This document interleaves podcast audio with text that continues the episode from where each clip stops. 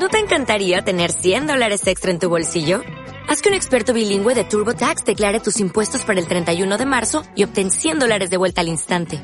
Porque no importa cuáles hayan sido tus logros del año pasado, TurboTax hace que cuenten. Obtén 100 dólares de vuelta y tus impuestos con 100% de precisión. Solo con Intuit TurboTax. Debes declarar para el 31 de marzo. Crédito solo aplicable al costo de la presentación federal con TurboTax Full Service. Oferta sujeta a cambios o cancelación en cualquier momento.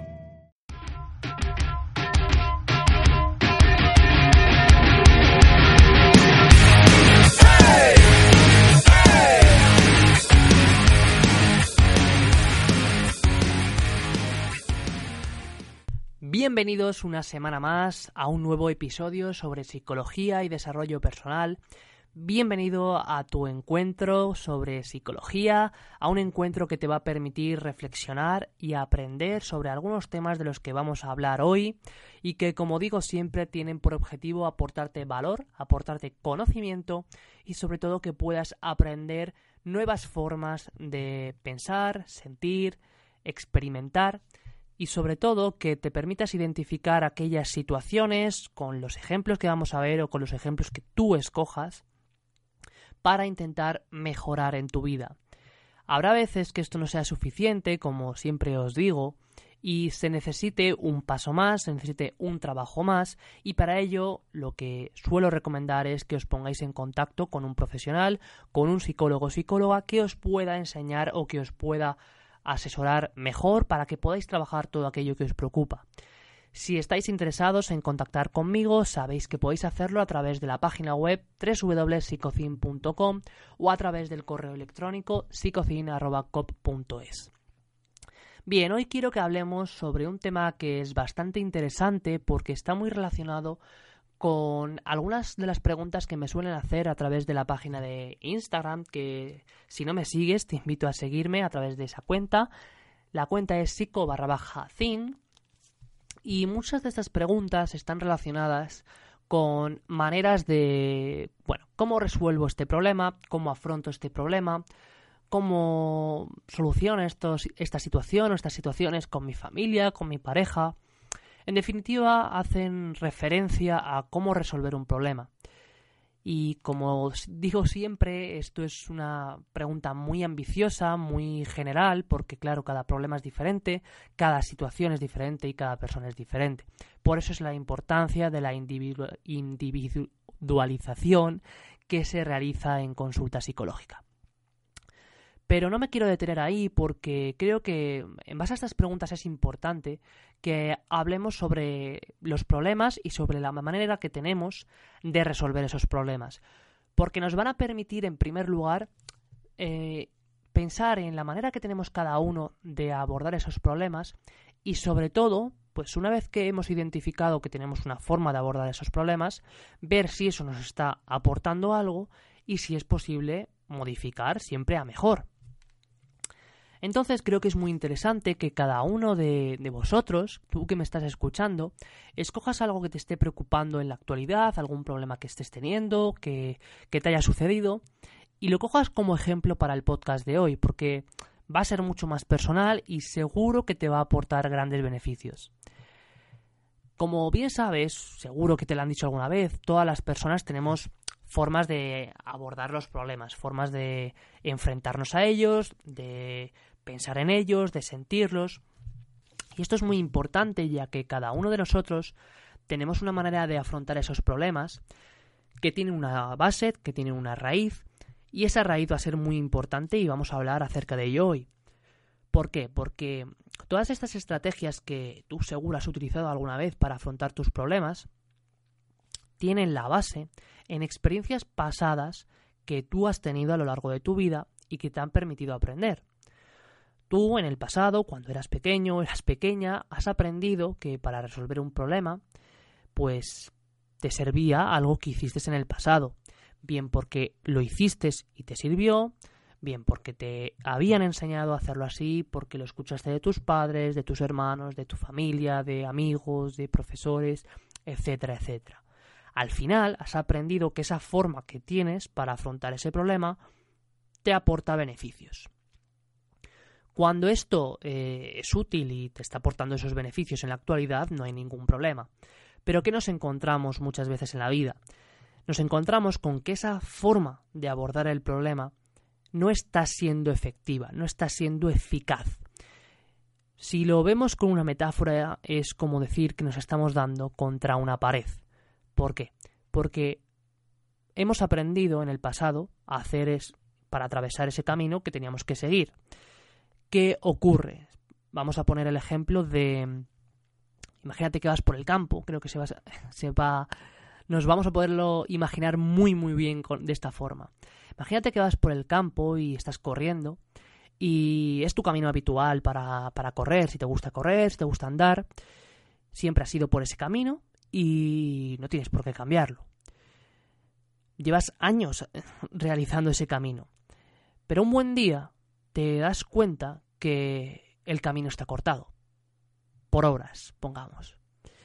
¿Qué sucede si, si sigues andando? Pues pueden suceder muchas cosas, que te caigas en, las obras, que te hagas daño, que te pierdas si es un camino que, que está difícil de recorrer y no estás viendo que quizás a la derecha o a tu izquierda había una señal que te indicaba una ruta alternativa, ¿no?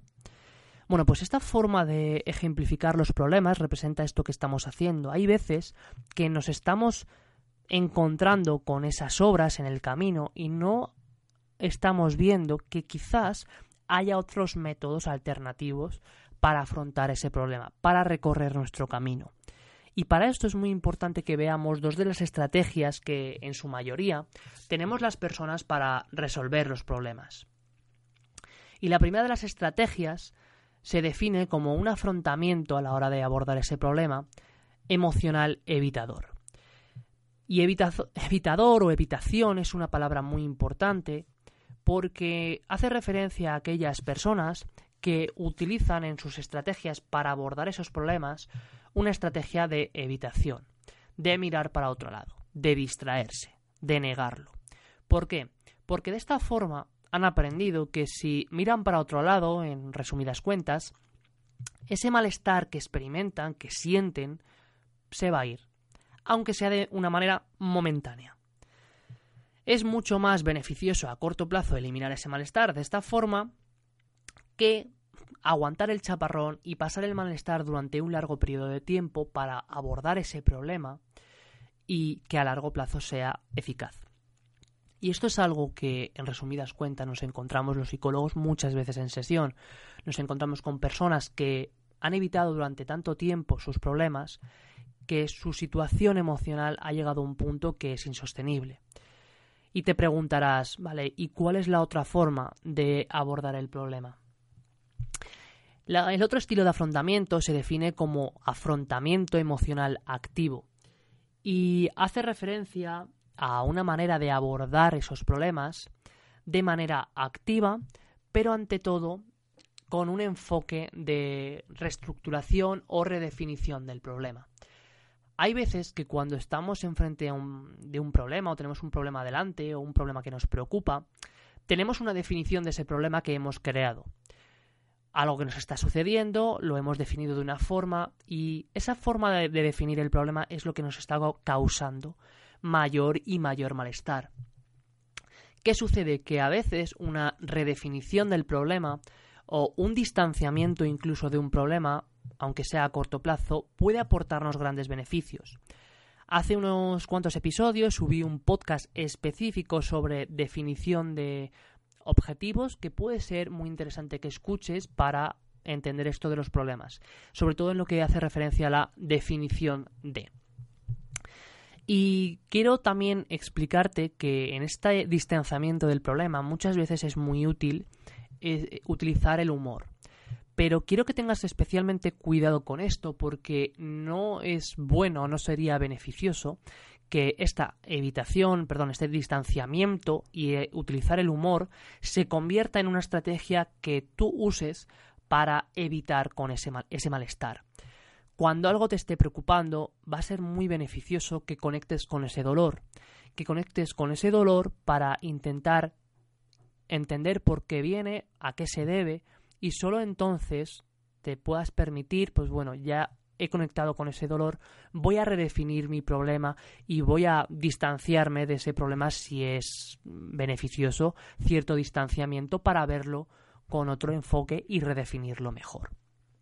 Bien, bueno, pues estas son dos de las estrategias que todas las personas utilizamos, me incluyo, habrá veces que todos y todas utilicemos una estrategia, otras veces utilicemos otra o seamos más proclives a utilizar un, estilo de afrontamiento u otro. ¿Cuál es la buena noticia de todo esto? Que si tenemos o, has identificado, te has identificado más eh, partícipe de un estilo de afrontamiento, del editador, por ejemplo, la buena noticia es que se pueden aprender métodos alternativos o estrategias de solución de problema eficaces, ¿vale? Bueno, pues en este podcast, como digo, mm, me gustaría que si te ha gustado, por favor le des un, like y me pongas un comentario en la, caja de comentarios, porque de esta forma yo sé que estos contenidos os gustan, que os sirven y bueno, os pueda traer más ejercicios y más propuestas para que podáis mejorar. Como siempre digo, si no estáis suscritos, suscribiros. No olvidéis seguirme en mis redes sociales, en Instagram, psico en el canal de YouTube, psicocin, y en Twitter, que también últimamente estoy un poquito más activo, David barra baja psicólogo. Cualquier duda, como siempre te digo, no olvides comunicármela a través de estas redes o a través del correo. Y nada, poner en práctica esta propuesta de hoy de identificar tu estilo de afrontamiento un saludo, un abrazo, nos vemos en el próximo vídeo y hasta la próxima. Hasta luego.